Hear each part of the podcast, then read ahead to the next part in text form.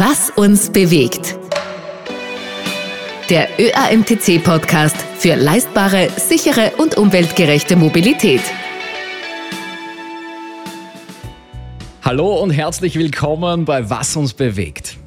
Diesen Sommer, da haben wir einen richtigen Boom bei Flugreisen erlebt. Im Juli, da haben wir sogar einen neuen Rekord aufgestellt. Nie zuvor waren so viele Flugzeuge an einem Tag am Himmel. Und das, obwohl wir schon auch spüren, die Ticketpreise, die sind deutlich hinaufgegangen. Gleichzeitig beschweren sich Passagiere immer öfters über Flugausfälle und über Chaos an den Flughäfen. Und was auch auffällt, früher da hat man sich beim Fliegen extra schön angezogen, heute da zieht man sich eher bequem an. Aber auch das ist verständlich, weil die Sitze an Bord, die stehen immer dichter beisammen und die Passagiere haben einfach immer weniger Platz. Auch die Klimadebatte hat den Luftverkehr erwischt. Da gibt es neue Begriffe wie Flight Shaming, Flugscham. Das war vor ein paar Jahren noch überhaupt kein Thema. Wohin geht die Reise im Luftverkehr? Und wie wird sich die Luftfahrtindustrie entwickeln? Ich bin Marcel Kilic und heute zu Gast ist ein echter Luftfahrt-Insider. Zugeschaltet ist Kurt Hoffmann. Herzlich willkommen. Danke für die Einladung. Hallo. Sehr gerne. Sprechen wir zu Beginn vielleicht über ein Thema, das vor allem im Sommer auch immer wieder selbst viele Menschen hautnah erleben. Flugausfälle. In diesem Moment, wo wir jetzt hier sprechen, da sitzt eine Bekannte von mir selbst gerade am Flughafen in Frankfurt fest, weil der Anschlussflug ausgefallen ist. Woher kommen diese Flugausfälle? Was sind die Gründe dafür?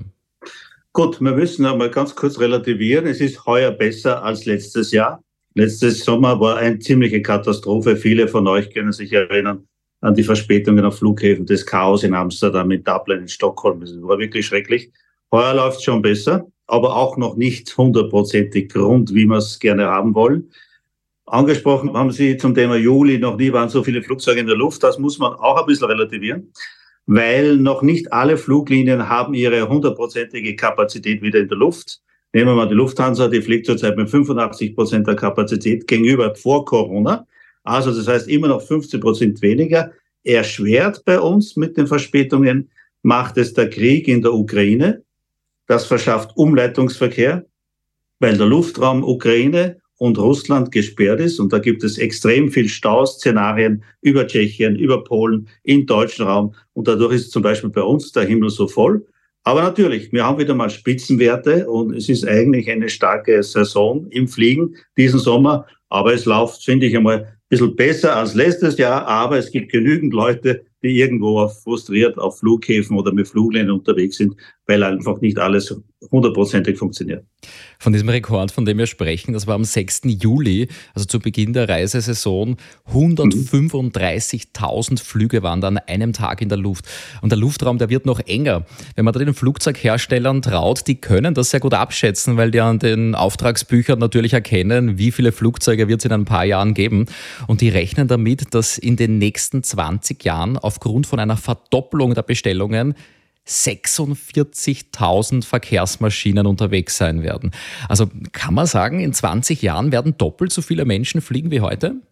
Äh, die Passagierzahlen zum Beispiel für die Flughäfen, wenn man die Vereinigung der Flughäfen weltweit hernimmt, das ACI, die gehen davon aus, dass es zu einer Verdoppelung kommen wird bei den Passagieren zum Beispiel auf den Airports. Diese Verdoppelung auf den Flughäfen kannst du aber nicht mehr mit Mitarbeitern handeln, das bedeutet, die Flughäfen müssen noch digitaler werden, noch effizientere Systeme. Du kannst diesen Wachstum der Luftfahrt nur mehr steuern dann mit mehr Digitalisierung. Bei den Flugzeugen ist es so, wir haben gegenwärtig, glaube ich, rund 22.600 oder 23.000 Verkehrsflugzeuge. Ein Großteil der neuen Flugzeuge, die geliefert werden, werden ältere Modelle ersetzen. Und zwar auch der einen Grund, zum einen ist der, der Druck auf die Luftfahrt grüner zu werden enorm. Neue Flugzeuge brauchen 20, 25 Prozent weniger Treibstoff. Und das spart natürlich dann auch Geld den Fluglinien, wenn sie modernere Flugzeuge haben. Es wird so, wie wenn sie ein neues Auto haben, haben sie auch viel weniger Wartungsprobleme. Und Airlines, die sich das leisten können, setzen auf neue Flugzeuge. Die Luftfahrt wird weiter wachsen. Aber weil wir aus einer Krise kommen, die Luftfahrt wird auch irgendwann wieder in die nächste Krise fliegen. Wie die ausschaut, wissen wir noch nicht. Aber Luftfahrt ist ein ewiges Auf und Ab. Mhm. Wenn wir dann die nähere Zukunft schauen, indische und türkische Carrier, die bestellen aktuell 1500 neue Flugzeuge. Warum ist gerade dort so ein Boom? Wollen da zu viele Menschen weg oder hin? Woran liegt das? In Europa ist es so, dass du, äh, ich sage mal, jeder Europäer fliegt zweimal im Jahr auf Urlaub oder benutzt ein Flugzeug. Ist der Schnitt von diversen Berechnungen. In Indien ist es so, dass nur 0,5 Prozent bis jetzt dort irgendwie mal geflogen sind. Das bedeutet, du hast in, in ungefähr zwei Prozent der gesamten Bevölkerung Indiens ist bis dato geflogen. Das ist nichts im Vergleich natürlich, was dort Menschen sind, ich glaube 1,4 Milliarden. Und Indien wird zum Beispiel China als große Luftfahrtnation ablösen, eben mit diesen enormen Bestellungen. Rund 1000 Flugzeuge hat allein die Indigo in Bestellung, ist eine große Billigfluglinie in Indien. Also hier ist enormes Wachstumspotenzial. Die Leute wollen fliegen. Was Sie gerade im Hintergrund hört, ist eine DC-6 der Flying Bulls, die hier wieder trainiert. Entschuldige, kurze Unterbrechung. Also in Indien ist es so, die Leute wollen fliegen. Das Potenzial ist eigentlich unermesslich. Und äh, dadurch auch der Boom, die Flughäfen, Indien plant 40 bis 50 neue Flughäfen zu bauen in der nächsten Zeit. Anders als in Europa sieht man in Indien oder in China die Luftfahrt als gutes Tool. Also man, man nützt Luftfahrt für die wirtschaftliche Erweiterung des Landes, während hier in Europa Luftfahrt ja gerne auch äh, irgendwie ähm, nicht so positiv gesehen wird aufgrund Umweltbelastung, Lärm und dergleichen. Also die Luftfahrt spielt in Indien oder im Mittleren Osten oder in der Türkei zum Beispiel eine komplett andere Rolle für die Wirtschaft ähm, im Denken der Leute als bei uns in Europa. In Europa fehlt es an Wertschätzung für die zivile Luftfahrt. Mhm. Na, dann schauen wir gerne genauer nach Europa. Welche Strecken sind denn am beliebtesten oder welche Strecken werden die höchsten Zuwachsraten erleben? Wenn wir jetzt mal von Österreich ausgehen, ich weiß, eine der stärksten Strecken ist zum Beispiel Wien-Berlin. Anscheinend ist, weil Berlin so begehrt ist. Wien-Frankfurt, Wien-München, also zu den Drehscheiben in der Richtung. Äh, wenn wir ein bisschen in das Touristische gehen, Barcelona ist eine der Routen aus Wien, die stark geflogen wird. Langstrecke immer wieder aus Europa, egal von wo, ist New York der Renner. Bangkok ist einer der Hauptpunkte. Im Laufe der letzten Jahre hat natürlich Emirates die globalen Verkehrsströme total verändert. Das bedeutet ein Dubai, aber auch Doha mit Qatar Airways sind die, sind die Hotspots heute in der zivilen Luftfahrt. So, das sind einige dieser Strecken, einige der wichtigsten Strecken, zum Beispiel diesen Sommer natürlich alles, was nach Mallorca geht in der Richtung. Und vor allem in Ländern, wo viel äh, Wasser dazwischen ist, zwischen den Inseln wird natürlich viel mehr geflogen, als hier bei uns in Europa, wo du ja zum Teil ja Hochgeschwindigkeitszüge hast. Hier hat sich ein bisschen was verändert. Aber man kann nicht alles auf die Bahn verlagern. Also und vor allem früher gab es starke Strecken wie Tokio, Osaka zum Beispiel in Japan, aber das haben zum Beispiel die Hochgeschwindigkeitszüge abgelöst, genauso wie zwischen Paris und Marseille heute mehr der Zug dominiert als das Flugzeug. Sie haben erwähnt, in Österreich fliegt jeder Österreicher, jede Österreicherin im Schnitt zweimal im Jahr mit dem Flugzeug. Sind das tendenziell eher Urlaube oder Geschäftsreisen? Es ist so, dass sich die, die Erholung der Luftfahrt, wie wir sie jetzt sehen bei den Zuwachsraten, ist sehr stark getrieben vom privaten Verkehr. Also der Geschäftsreiseverkehr ist zum Beispiel, jetzt komme ich nur mal zum Thema Lufthansa. Der Lufthansa-Chef Spohr hat uns vor kurzem erklärt, ungefähr das Geschäftssegment der Geschäftsreisenden ist noch immer 30 Prozent hinter dem Vor-Corona-Niveau. Es wird auch nicht mehr zu 100 Prozent zurückkehren, weil wir, so wie wir hier kommunizieren über Zoom oder Teams oder irgend sowas in der Richtung, ein Teil abgelöst hat. Aber trotzdem, der Geschäftsreiseverkehr ist wieder zurückgekommen zu einem guten Teil, aber wahrscheinlich nicht mehr so 100 Prozent. Sehr stark ist derzeit der private Verkehr. Und hier wird auch sehr viel Geld ausgegeben im Business Class und First Class. Aber auch hier sehe ich ein Ende des Booms, wie wir jetzt haben in der nächsten Zeit, weil irgendwann einmal werden die Leute alle gereist sein und etwas weniger Geld haben, vor allem was unsere Inflation und dergleichen betrifft. Also den Boom, was wir jetzt haben, werden wir sicherlich auch ein Ende sehen und ich denke, das wird nächstes Jahr der Fall sein. Also die Preise sind ein Riesenthema. Manche Reiseportale sprechen von 20 Prozent Preisanstiege innerhalb Europas, also für Flüge innerhalb Europas. Können Sie das so bestätigen oder wo geht die Reise dahin? Wir haben sogar ein Niveau von 25 bis plus 30 Prozent gegenüber dem Vorjahr in diesem Sommer auf europäischen Strecken. Das ist einfach Angebot und Nachfrage. Dann komme ich nochmal jetzt kurz zur Kapazität. Es gibt zu wenig Flugzeuge. Wir haben, alle kennen das Problem der Ersatzteilversorgung, sei es bei Autos oder Fernseher oder irgendwie, und so ist es auch bei Flugzeugen. Steht ein großer Teil moderner Flugzeuge steht am Boden, weil sie nicht gewartet werden können, weil zum Teil, sei es Bremsen, Cockpitfenster oder irgend sowas fehlt und einfach schwer lieferbar ist. Man muss bedenken, zum Beispiel ein zentrales Thema bei einer Flugzeugwartung ist das Triebwerk. Das Triebwerk ist das teuerste von einem Flugzeug. Wenn Sie heute ein Triebwerk General überholen, hat es vor Corona zwischen 60 und 70 Tage gedauert. Jetzt dauert es ungefähr 180 mhm. bis 200 Tage, bis das Triebwerk wieder verfügbar ist. Und das ist die Problematik, warum es auch zu wenig Flugzeuge gibt. Und ähm, ja, dann sind die Flieger, die fliegen voll. Gut für die Airlines logischerweise, aber man könnte eigentlich mehr Geschäft machen, wenn die Flieger hier wären. Sie sprechen jetzt hauptsächlich von der technischen Infrastruktur. Wie sieht es aus mit Kabinenpersonal mhm. und Cockpitpersonal? Da gibt es keinen Mangel. Doch, doch, die gab es vor allem äh, nach der Corona-Zeit. Sie wissen, es wurde ja viel Personal abgebaut, es wurde viel eingespart. Lufthansa hat zu viele Leute abgebaut und es war ein Fehler. Das Lufthansa ist aber auch eingesteht, dass man das zu radikal angegangen ist. Auf der anderen Seite muss man natürlich auch sagen, man hat da wenig Erfahrung mit Pandemien in der Richtung.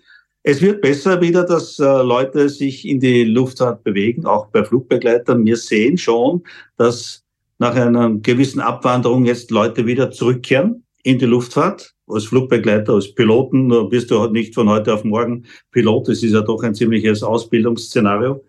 Auf Flughäfen wurden wieder viele Leute eingestellt. Man muss den Leuten auch mehr zahlen, logischerweise. Und viele Airlines haben zum Teil von US-Airlines enorme Gehaltserhöhungen gegeben, damit die Leute kommen und auch bleiben. Also es, es ist besser geworden, aber es nach wie vor suchen die Airlines Leute und ist auch ein spannender Beruf.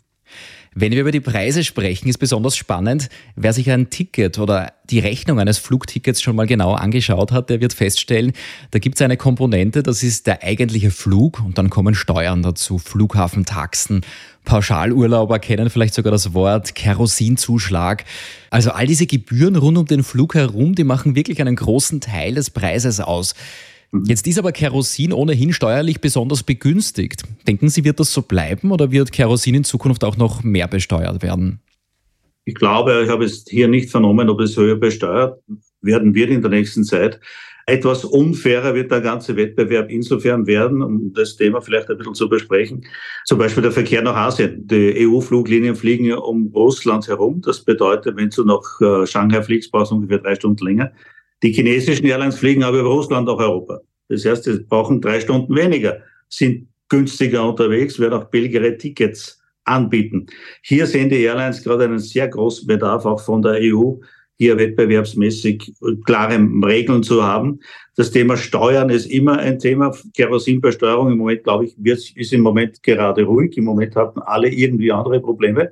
Aber Steuern sind in Europa sehr hoch für die Airlines. Sie sind in anderen Ländern sind sie günstiger unterwegs. Noch teurer ist Treibstoff in Afrika und in Indien zum Beispiel. Das ist dort hoch besteuert. Aber es wird immer ein Thema bleiben, Steuern, genauso wie die Flughafengebühren. Die Flughäfen und die Airlines ist sowas wie eine Hassliebe. Ne? Man braucht sich gegenseitig, aber man hat nicht wirklich unbedingt immer das beste Verhältnis. Es dreht sich immer ums Geld und auch um die Steuern. Ne? Mhm. Aber die EU muss aufpassen, um die Luftfahrt nicht zu sehr zu vergrämen und nicht Verkehr in andere Länder zu verscheuchen sozusagen, weil die einfach wie in Istanbul, ein Doha oder ein Dubai künftig günstiger, aber auch einen besseren Service anbieten können und werden als so manche europäischer Flughafen. Und wäre da nicht auch eine Option, dass Airlines ja, aus der Türkei, aus dem Nahen Osten einfach nicht in Europa tanken, sondern einfach zu Hause tanken, wo es billig ist? Das machen alle Airlines irgendwie. Das macht auch eine Austrian Airlines, wenn sie zum Beispiel bin mir jetzt nicht ganz sicher, ob das korrekt ist, aber wenn Sie zum Beispiel von Wien nach Tiblis fliegt und dort ist der, der Flughafen, der Airport Benzin für die Flugzeuge so teuer, dann wird man versuchen, man, man kalkuliert, nehme ich gleich den Treibstoff mit für den Rückflug, plus Reserven oder tanke ich einen kleinen Teil dort. Das wird hier sehr stark äh, kalkuliert, das macht jede Airline. Die Auer genauso wie eine Emirates oder Turkish Airlines, mhm. weil Treibstoff macht ungefähr sage ich mal, zwischen 20 und 30 Prozent aller Kosten einer Fluglinie aus. Die Kalkulation muss dann aber sehr genau sein, weil je mehr Treibstoff ich mitnehme, äh, mhm. den, den, muss ich auch hintransportieren von Wien nach Tiflis, um ihn dann wieder zurück verfliegen zu können. Ja? Also, also entstehen auf der anderen Seite wieder Kosten. Wenn Sie zum Beispiel im Winter, wenn starke Gegenwinde sind und Sie fliegen von Zürich nach Sao Paulo und Sie brauchen eine Tonne mehr Treibstoff, weil das eben notwendig ist, müssten Sie für diese Tonne Treibstoff noch einmal eine halbe Tonne extra mitnehmen, damit Sie diesen Treibstoff transportieren können. Also so nur ungefähr ein kleines Rechtbeispiel aus der Welt des Treibstofftanks. Ja, da sind wir mitten im Thema Fliegen und Nachhaltigkeit. Ganz am Anfang habe ich das Wort Flight Shaming erwähnt. Also das ist ein Trend, erlebt man auch in den sozialen Medien, dass man sich als Fluggast eigentlich schon fast verstecken muss, weil das natürlich einen CO2-Fußabdruck hinterlässt. Auf dieses Wort Flight Shaming gibt es eine kommerzielle Antwort und diese Antwort heißt CO2-Kompensation. Da gibt es beim Ticketpreis dann einen Aufschlag, damit dieses CO2, das wir verursachen, dann auch wieder kompensiert wird. Also der Betrag, der gehört dann nicht den Airlines, sondern die investieren diese Beträge dann in Ökoprojekte, um die Klimabilanz aufzubessern. Bringt das wirklich was oder ist das ein klassisches Greenwashing? Naja, sagen wir so, es ist ein kleiner Schritt, der was, was beiträgt, aber wenn Sie sich anschauen, es sind, glaube ich, nur ein oder zwei Prozent aller Lufthansa-Passagiere. Jetzt strapaziere ich noch einmal Lufthansa, aber ich auch die Information von der Lufthansa habe.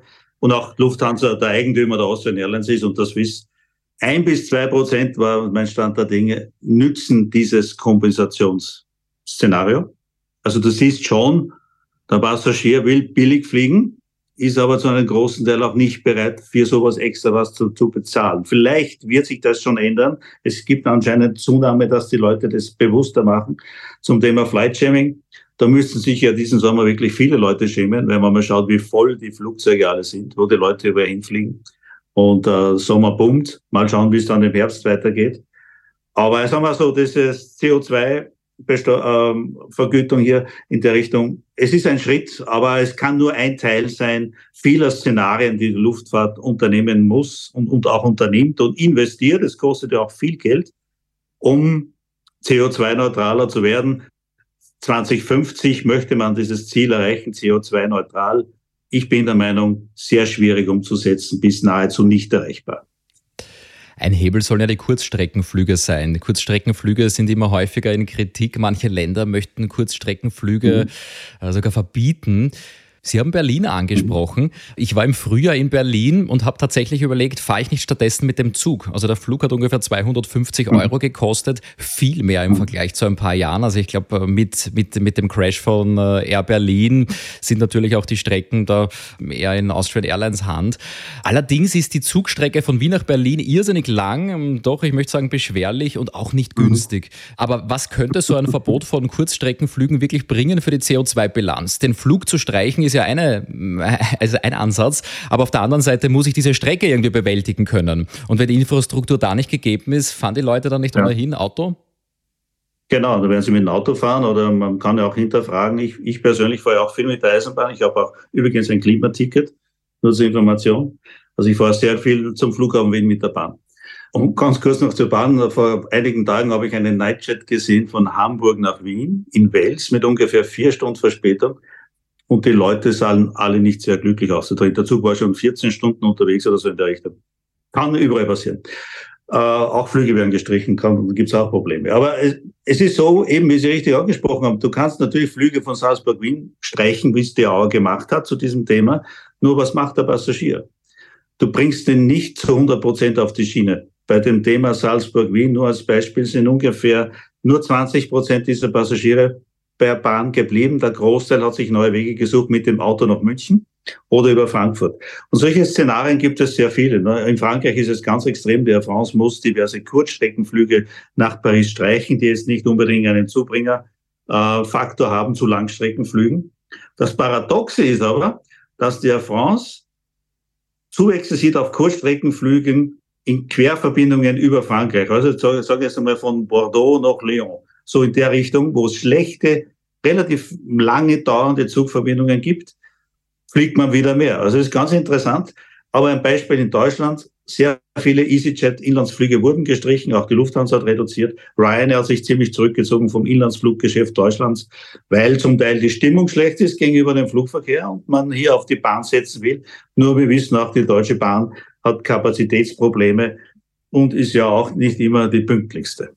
Ähm, es heißt, für Reisen in der Europäischen Union soll es CO2-Standards geben, verschärfte CO2-Standards. Wie kann man sich das vorstellen in der Praxis und welche Auswirkungen soll das dann für Flugreisen in Europa haben? Wird Fliegen dann nur noch für Gutverdiener erschwinglich sein?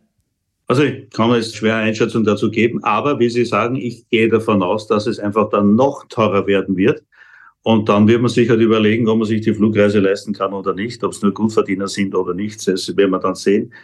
Gewinner von solchen Diskussionen sind immer die Billigfluglinien wie eine Wizz oder Ryanair. Die können mit ihrer rigorosen, einheitlichen Struktur nur einen Flugzeugtyp, extreme Kostenreduzierung, nach wie vor billig fliegen. Sie werden auch günstig fliegen, auch mit dem ganzen CO2-Druck. Noch dazu, wo die alle ja nahezu neue Flugzeuge haben. Sie sehen bei der Wizz Air A321 Neo, bei Ryanair Boeing 737 MAX. Wenig Fluglinien auf dieser Welt haben so viele neue Flugzeuge in einer Flotte wie die Low-Cost Airlines. Und die werden daraus Gewinner sein, weil die werden die Flüge immer noch günstiger anbieten können als die Klassiker, auch wenn sie teurer sind. Da gibt es noch eine Möglichkeit, die heißt E-Fuels, also synthetische, künstlich hergestellte Kraftstoffe, praktisch CO2-frei, wenn sie mit Ökostrom erzeugt werden. Das soll eine echte Alternative für fossile Kraftstoffe sein, in der Schifffahrt, in der Luftfahrt. Wie ist da der Iststand heute? Äh, werden E-Fuels jetzt schon beigemengt dem Kerosin? Ja, aber es scheitert an der Menge. Man braucht nämlich sehr viel Treibstoff oder auch sehr viel E-Fuels oder Sustainable Alternative Fuel und synthetischen Treibstoff und lauter so Sachen und auch äh, mit alten Pommes frites Öl wird getestet und geflogen. Es gibt einfach zu wenig davon. Und wie Sie auch sagen, die Frage ist dann natürlich auch, wie erzeugt man das? Im Moment ist es gegenwärtig einfach noch zu teuer, in großen Mengen alternativen Treibstoff äh, herzustellen. Und das ist die Frage für die nächste Zeit. Und hier sind aber auch die Regierungen gefordert, die ja den Druck auch machen auf die Fluglinien, auch hier mit zu investieren für alternative Treibstoffe, damit es große Mengen gibt, weil auch die Schifffahrt braucht sowas oder auch der Lastwagenverkehr in der Richtung. Also hier scheitert hier an der Menge. Das Thema elektrische Fliegen wird Thema Mitte dieses Jahrzehnts, aber mit kleinen Flugzeugen, sagen wir bis maximal 18 Sitzer auf uh, kurzen Strecken, also es bewegt sich schon einiges in der Luftfahrt, aber es kostet viel Geld und es dauert eine gewisse Zeit. Hm. Ja, deshalb gibt es auch Stimmen, die sagen, dass klimaneutrales Fliegen nicht gelingen wird, wenn wir nicht den Flugverkehr in Summe reduzieren. Also dass auch E-Fuels jetzt mhm. ja, zum Klimaziel nicht nennenswert was beitragen würden. Die ETH in Zürich sagt das zum Beispiel. Wie sehen mhm. Sie das? Gut, aber kann schon sein, dass der Flugverkehr in Europa bei manchen Sachen durchaus reduziert wird. Andere Länder scheren sich da nicht drum. Ein China wird sich nicht drum scheren, ein Indien nicht und die USA auch nicht. Dort wird geflogen, vor allem auch Lateinamerika zum Teil einfach auch, weil die Distanzen groß sind. Und wie einfach äh, erwähnt, dort hat Luftfahrt einen anderen Stellenwert. Die Märkte geben Gas dann halt in anderen Richtungen und in Europa schießt sich ja die EU da manchmal selber in ein Eck hinein und das ist eben auch halt in der Luftfahrt das Thema, dass sie halt nicht durch Übersteuerung und äh, mit zu hohen Kosten für die Fluglinien einfach hier der Konkurrenz mehr Chancen offen lässt, einfach billiger über Istanbul zu fliegen als über Dubai, als was du über Wien machst. Also die EU muss hier schon auch aufpassen, äh, um die Luftfahrt nicht komplett in ein negatives Szenario zu bringen. Punkto Antriebsformen hätten Sie vorher auch äh, E-Antrieb erwähnt. Das mhm. geht auch natürlich nicht bei einem A320, wo knapp ja. 200 Leute drin sitzen, sondern für kleinere Maschinen. Aber was ist mit ganz anderen Antriebsformen? Wasserstoff zum Beispiel, könnte das ein Thema werden? Das wird auch ein Thema, nur auch hier ist die Zeit einfach noch nicht reif. Wie kann man zum Beispiel, wenn Sie sich anschauen, ein A380 von der Emirates in zwei Klassen Bestuhlung mit ungefähr 650 Sitzplätzen, ungefähr Abfluggewicht von 550 Tonnen, 560 Tonnen voll betankt, wodurch den Wasserstoff. Noch ist Wasserstoff, was ich weiß, sehr voluminös. Also du musst im, das, der Transport des Wasserstoffs, glaube ich, braucht einfach viel Platz. Und hier gibt es ja Entwicklungen, dass es ja auch besser wird und, und, und dass man leichter produzieren kann. Aber auch das dauert eine Zeit. Wasserstoff wird sicher ein Thema spielen. Aber da müssen wir noch warten. Da müssen wir uns bis dorthin mit alternativen Treibstoffen, aber auch mit mehr Effizienz im europäischen Luftraum. Sie wissen, es gibt viele Luftraumüberwachungszentralen, was alles irgendwie kompliziert macht mit den ganzen Fluglotsen. Und hier könntest du pro Jahr ca. 10 bis 15 Prozent Treibstoff einsparen. Also es gibt viele verschiedene Szenarien, wo man jetzt schon auch diesen Verbrauch reduzieren kann. Und die Entwicklung geht weiter, auch in puncto Wasserstoff. Aber dauert ein bisschen. Es gibt schon Testflüge in der Richtung, ich, bei Airbus. Aber wir müssen uns dann ein bisschen gedulden. Kerosin reduzieren, Sprit reduzieren, das, äh, da gibt es ganz kreative Lösungen dafür. Also ein Grund zum Beispiel, warum Sitze immer schmäler werden, sind natürlich einerseits, äh, dass man mehr mhm. Menschen ins Flugzeug hineinbekommt, aber ein kleinerer Sitz hat mhm. meistens auch ein bisschen weniger Gewicht, braucht dann natürlich, wenn man 200 Sitze ja. hat, weniger Kerosin. Ryanair zum Beispiel hat einmal eher als Scherz erwähnt, ja, wenn es erlaubt wäre und sicherheitstechnisch okay wäre, dann würde man sogar Stehplätze anbieten. Ja. Mhm. Und das glaube ich sofort. Jetzt gibt es eine japanische Airline, die bietet an, weiß man nicht genau, ob das ein Gag ist oder ob das eine praktikable Lösung sein soll, äh, keine Kleidung mitzunehmen, ja, um den CO2-Fußabdruck mhm. zu verringern, um das Gewicht zu reduzieren. Und mhm. all die Dinge sollte man sich vor Ort, wenn man ankommt, dann einfach mieten oder ausborgen. Ist das ein Gag? Ist das eine kreative Lösung? Wie beurteilen Sie sowas? Also die Airline gibt es, ich weiß jetzt gerade den Namen nicht, aber ich habe auch die Presseaussendung gesehen. Japan Airlines. Ähm, ja, gut, dann du, Japan sogar. Äh, gut, dann kannst du irgendwelche Kleidung dort anziehen, die leichter ist. Es stimmt schon, jedes Kilo im Flugzeug braucht natürlich mehr Treibstoff zum Befördern. Du siehst ja auch heute so gut wie keine Tageszeitungen und Magazine mehr in den Flugzeugen. Ganz wenige haben noch In-Flight-Magazins. In einem A380 früher hat der Transport vorbei Emirates von Magazinen und Newspapers 1,5 Tonnen ausgemacht. Das war viel Treibstoff. Heute hast du diese ganzen Magazine auf deinen Screen, also auf deinem Bildschirm, den ja jeder Passagier hat. Ich, kann, ich würde dieses Japan Airlines Thema, ja, als eine der vielen Ideen sehen. Ich glaube jetzt nicht, dass es sich weltweit großartig durchschlagen wird. Wie eingangs erwähnt, früher sind die Leute viel schöner geflogen, also viel schöner angezogen im Anzug, im Kleid und so in der Vielleicht Richtung. auch schöner geflogen, kann ich mir auch vorstellen. Ja. Und auch schöner geflogen. Der Service wurde mehr, mehr zelebriert. Und äh, ja, und heute fliegen sie eh bequem. Und ja, schauen wir mal, wie sich diese Japan Airlines Idee weiter umsetzen lässt. Die Japaner sind immer wieder gut für diverse Überraschungen in, in, in solchen Sachen. Mal schauen, was vielleicht an den Taiwanesen oder Koreanern einfällt, die auch immer wieder irgendwelche speziellen Ideen haben. Aber sagen wir mal so, es ist nett, aber ich glaube kaum, dass es jetzt großartig durchsetzen wird, weil es gibt viele Passagiere, glaube ich, die lassen sich jetzt nicht unbedingt aufzwingen wie ich mich zu begleiten habe, wenn ich wohin fliege. Ne? Jetzt muss ich noch was einwerfen. Ein Freund von mir hat vor ein paar Tagen alte Urlaubsalben, Fotoalben durchgeschaut und er hat immer die Tickets reingeklebt und auch ja, die Dinge, die man so an Bord bekommen hat. Und da war noch eine ausgedruckte Menükarte, das war explizit für diesen Flug gedruckt, 20. Juli 1996. Und ähm, das war ein Charterflug von Wien nach Griechenland äh, Retour. Also ein klassischer All-Inclusive-Flug, jetzt kein Business Class. Gartenfrische Saisonsalate, Wiener Schnitzel mit Petersilkartoffeln oder Landhuhnbrust mit Paprikaobers, äh, Kuchen nach Omas Rezept, äh, Spirituosen um 25 Schilling. Also äh, im Vergleich zu heute, wo man vielleicht auch Schokonaps beim Einstecken oder Aussteigen kriegt, ist einfach der, ja, der Servicecharakter nicht mehr der Priorität, könnte man sagen. So ist es aber. Wir sehen, und was, das, was die Speisekarte ist, Do und Co. Lauda ja logischerweise. Do und Co. und Niki Lauda haben ja damals das Catering ja revolutioniert.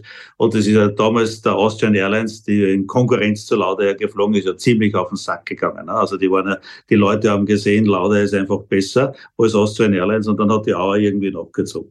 Also ein kleiner Blick zurück in die Geschichte. Konkurrenz belebt das Geschäft. Was Sie da vorgelesen haben, das kriegst du heute vielleicht bestensfalls in einer Business Class bei der Lufthansa oder vielleicht auch, wenn du über zwei Stunden fliegst. Ne? Und wenn du natürlich zum Beispiel sowas bekommst du heute noch von Salzburg nach Istanbul bei Turkish Airlines auch in der Economy Class. Die haben eine andere Servicekultur. Wir haben einfach, die investieren mehr in Service. Ich glaube, dass bei den klassischen Airlines wieder mehr aufgerüstet werden muss, weil die Leute, wenn sie schon Geld bezahlen, mehr fürs Fliegen auch wieder gerne mehr Service sehen wollen. Manche Airlines investieren wieder, auch das Swiss macht es wieder, die AO hat wieder etwas investiert. Und äh, weil die anderen Airlines, wie eine Emirates oder eine Qatar Airways oder Turkish in der Economy Class, hast du eine Menüauswahl, da gibt's alkoholische Getränke gratis, also da hast du nach wie vor das volle Programm auf auch Kurzstreckenflügen. Und der, der Gast ist heute mündig, der fliegt halt eher dann mit einer Emirates nach Bangkok, vielleicht, wenn ihm das lieber ist, bei Zweckservice als mit einer Auer nonstop. Also solche Wahlentscheidungen gibt's natürlich auch. Und bei den Billig-Airlines ist die Sache eh ganz klar, da kriegst du sowieso nichts, außer du bezahlst dafür, aber dann weißt du auch, was du hast. Ne? Und äh, glaube, dass vielleicht zu einem gewissen Teil die Servicekultur wieder zurückkommt, aber dann sehr stark bei asiatischen Airlines und, und der Middle East, wo wieder mehr aufgerüstet wird für den Passagier. Ich hatte ein spannendes Erlebnis, ich glaube Singapore Airlines war das. Da ist es um den Platz an Bord gegangen. Ja, ich habe natürlich ein günstiges Economy-Ticket gebucht. Äh, jetzt gibt es ja nicht nur First Class Business Economy, sondern gibt es auch eine Premium Economy, mehr Beinfreiheit. Auch die Sitzplätze beim Notausgang, die kosten jetzt mittlerweile mehr, weil man die Füße ein bisschen mehr ausstrecken kann. Und ähm, das war vom System so ein bisschen wie, wenn man äh, bei irgendeiner Barmeile durchgeht und da gibt es eine Pizzeria und da steht draußen jemand und sagt, wollen Sie nicht ein Stückel kosten? Kosten. Äh, mit so einer Kostprobe war es auch bei Singapore mhm. Airlines allerdings umgekehrt. Da setzt man sich Economy mal hin, um zu spüren, wie eng der Sitz eigentlich ist. Und dann gehen die Flugbegleiter durch mit einem Schild, do you want more leg room? Und dann kann man einen der freien Sitze noch mit einem Upgrade buchen. Ja? ja. Wie beurteilen Sie das Thema Beinfreiheit Platz? Wird das bleiben, wie ja, es ist? Ähm, wird man dafür jeden ist, äh, Zentimeter ein, extra zahlen? Ist von, von Airline zu Airline unterschiedlich und das Thema Legroom Platz ist ein großes Thema. Ne? Vor allem dann natürlich auch für großgewachsene Leute. Und immer mehr Airlines haben diese, wie von Ihnen ja angeführt, es gibt Economy Class rein mit 10 Zentimeter mehr Platz, da musst du extra dafür bezahlen, oder das ist beim Notausgang, das ist extra Ancillary Business, nennt sich das, Zusatzverkauf. Und auch Premium Economy schlägt sich gerade sehr positiv auf vielen Strecken, vor allem Richtung USA, Richtung Asien durch bei den Airlines. Eine gute Mischung zwischen einem doch teuren Business-Class-Ticket und etwas mehr als für Economy-Class-Tickets. Also das Thema Platz ist Luxus. Wird äh, viele Leute geben viel Geld aus zurzeit, weil sie einfach anscheinend die Kohle haben zum Reisen, damit sie in Business Class oder First Class fliegen. Emirates hat noch nie so viel First Class Tickets verkauft wie gegenwärtig jetzt. Und Emirates hat ungefähr bitte dann 25 Prozent aller First Class Sitze, die es auf der Welt gibt. Also die Nachfrage nach Komfort und Privatsphäre ist da. Und natürlich in der Economy, ja, gibt es die diversen äh, Aufpreise. Nur man muss eine Airline auch aufpassen, dass es nicht zu kompliziert wird. Ne? Wenn du sieben oder acht verschiedene Buchungsklassen hast für eine Economy Kabine, dort zahlst du dieses, weil du ein bisschen mehr Sitzplatz hast oder dort ein bisschen weniger. Also man muss ein bisschen schauen, die Airline sagt, dass es nicht zu kompliziert und zu verwirrend wird. Was zahle ich extra irgendwo? Bei Lufthansa mit ihren neuen äh, Systeme mit verschiedenen Business-Class-Möglichkeiten und so, muss aufpassen, dass man sich hier nicht verzettelt als Fluglinie komplex ist ja das Buchen generell schon. Also viele, gerade ja, Privatreisende, buchen nicht immer nur über die Airline selbst, über die eigenen Portale, sondern über Vergleichsportale, wo ich dann aggregiert einfach alle Airlines, mhm. alle Flüge sehen kann. Auch das wird immer komplexer. Ähm, kann passieren, dass am Ende dann plötzlich doch noch 30 Euro Fantasieaufschlag dazukommen, dass der Hinflug mhm. mit einer Airline ist, der Rückflug mit einer anderen, einmal ist Gepäck dabei, einmal nicht. Ist das ein Fehler der Airlines, diese, diese Buchungshoheit aus der Hand zu geben? War das schlau? Schlau?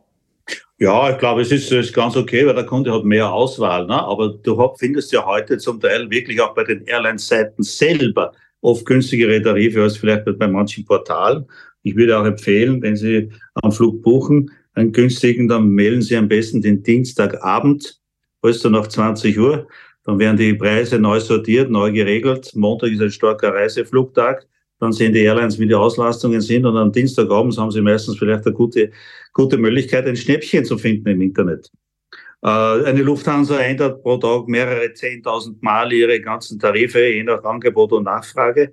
Und ähm, die Airlines haben nach wie vor das schon in der Hand. Und die Vergleichsportale, ja, ähm, bringen etwas Übersicht Finde ich ganz okay, aber ich, die Airlines werden immer professioneller, die haben ja auch viel von Billigfluglinien gelernt.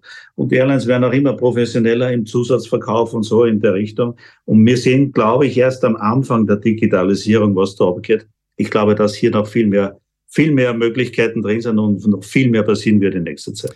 Welche Tipps haben es noch für uns? Jetzt haben wir den Wochentag der Buchung. Äh, stimmt das, dass äh, teurere Handys äh, tendenziell teurere Preise haben oder dass man damit Inkognito-Modus suchen soll, wenn man schon zu ja. oft abgefragt hat? Ja. Also das mit teuren Handys habe ich noch nie gehört, aber durchaus vorstellbar und ich immer selber auch schon ein paar Mal passiert, wenn ich mal was checke. Wenn du öfters ja denselben Flug nachschaust oder dasselbe Routing, das dann eigentlich immer teurer wird. Also das kann ich mir vorstellen, dass das der Fall ist. Punkt Inkognito. Ich glaube, die Systeme werden auch immer cleverer.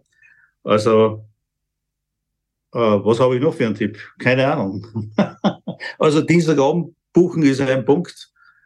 Ich sitze immer am Gang, nie am Fenster. Ich reise nur mit Handgepäck, checke nie ein. Warum nie am Fenster? Äh, weil ich schneller wo bin, wenn, ah, ja. ich, wenn ich raus will oder wohin muss. Außer es gibt Kurzstreckenflüge, zum Beispiel in Wien-Zürich wo ich dann von Wien nach Zürich links sitze, um das Gebirge schöner zu sehen und dann den Attersee zu begrüßen, wo ich dann drüber fliege.